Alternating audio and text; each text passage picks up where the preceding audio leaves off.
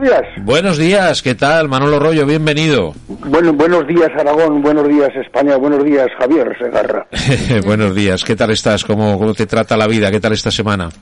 Pues estoy bien, estoy para comerme ahora mismo. Sí, señor. Pues mira, eso lo, eso lo comparto yo muchas veces, siempre lo digo. Sí. Bueno, pues Sí, muy sí, bien. no, no, que estoy muy bien, que estoy para mojar pan. Sí, pues nada, nada, tenemos que aprovechar, ¿no? Sí. Bueno, que... A ver si nos desconfinan porque estamos eh, muy lejos, ¿sabes? Ya, ya, ya, bueno, parece ser que tenemos que esperar a la Semana Santa, ¿no? Y cuando pase Sí. la Semana Santa, entonces abrirán las tajaderas y podemos salir ya. ¿eh? Sí, sí, bueno, eh, que hagan lo que quieran. Si no saben lo que abrir ni que cerrar. Mira. Si están, están eh, amelonados. ¿Sabes qué podrías hacer? Mira, te vas a. Alemania, dices que eres alemán y te puedes ir a Mallorca. Y ya está. sí. ¿Qué te parece? Claro. ¿Qué te parece? pues, A mí me parece bien. Lo que pasa es que yo para alemán no valgo, pues soy pequeñico y eso no...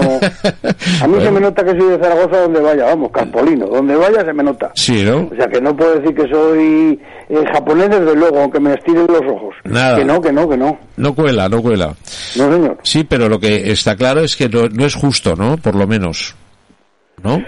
Bueno, eh, hay pocas cosas justas ya, ¿eh? Cada día nuestra locura transitoria, ¿verdad? Sí. Está dejando de transitar porque porque estamos confinados y no nos dejan transitar, pero tenemos una locura transitaria y, y casi nada es normal. Sí. O sea, que los alemanes puedan venir, Ya. que los franceses...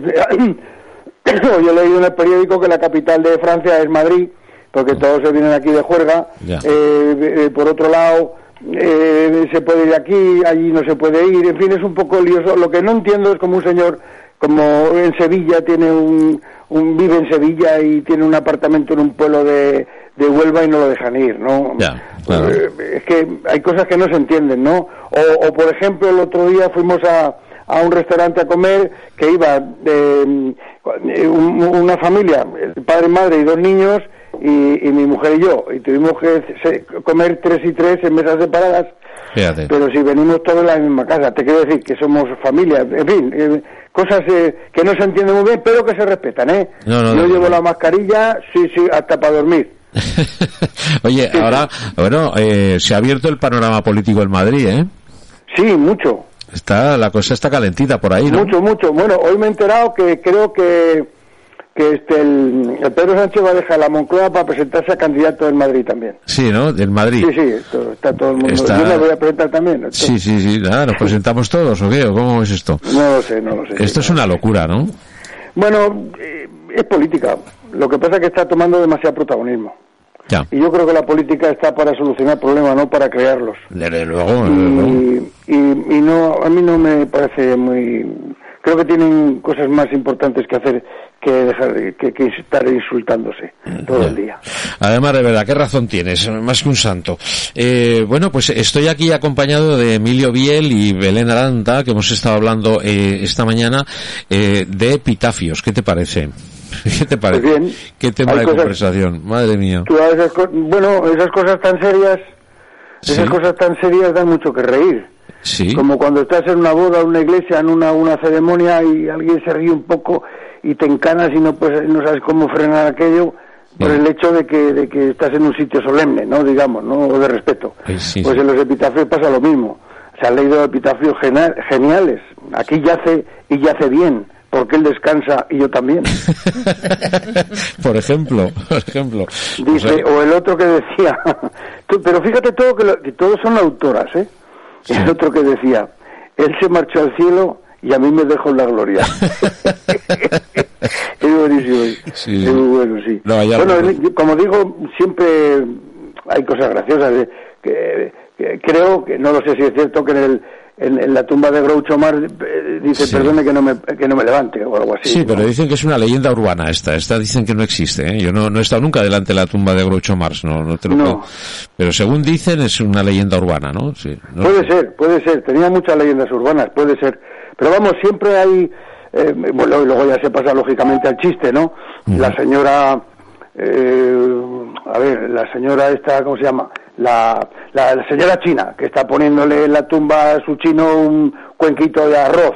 Ah. Y la española que está al lado poniéndole flores le dice a la china, ¿qué pasa? ¿Que se va a levantar a comer el arroz? Y le dijo la china, "Sí, ¿y el tuyo a oler las flores?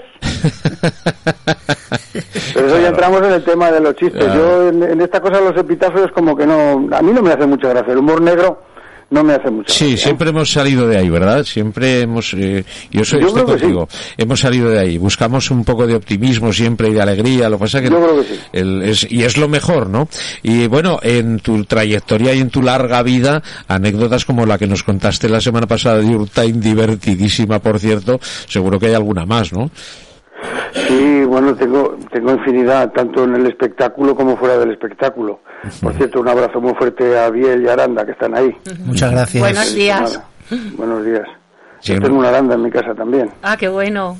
Sí, Josefina. Josefina es Aranda. Sí. Claro. Anda, mira. casualidad. Sí, sí, sí. Muy bien. Josefina. Pues es Aranda, sí. Muy bien, señor Biel, y- encantado. Bueno, pues eh, yo tengo anécdotas dentro del escenario, fuera del escenario, en fin. Eh, te voy a contar, me- me viene a la mente la de el día, el primer día que estrené una moto, que a mí me daba un poco así de respeto a la moto. Yo voy siempre en bicicleta, pero eh, había comprado una moto, era jovencico, más jovencico, y tenía 33, 34 años. Y voy a comprar una moto, venga, eh, total, que me voy a una tienda y me compro una moto, una Yamaha, Ujú. muy maja, Sí. una Yamaha muy maja, de 250 centímetros cúbicos, eh, depósito rojo, me regalaron el casco de plástico rojo también, haciendo juego con la moto, Bueno. y estaba yo, pues claro, imagínate cómo estaba yo, una, con una moto, una Yamaha allí, me cago en la, me monto en, el, en la cosa y, y me dice el hombre, échale gasolina que no lleva mucha, vale, vale, no se preocupe usted.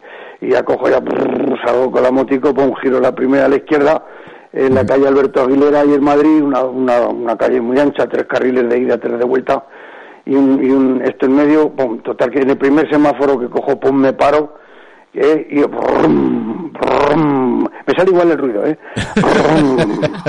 Brum.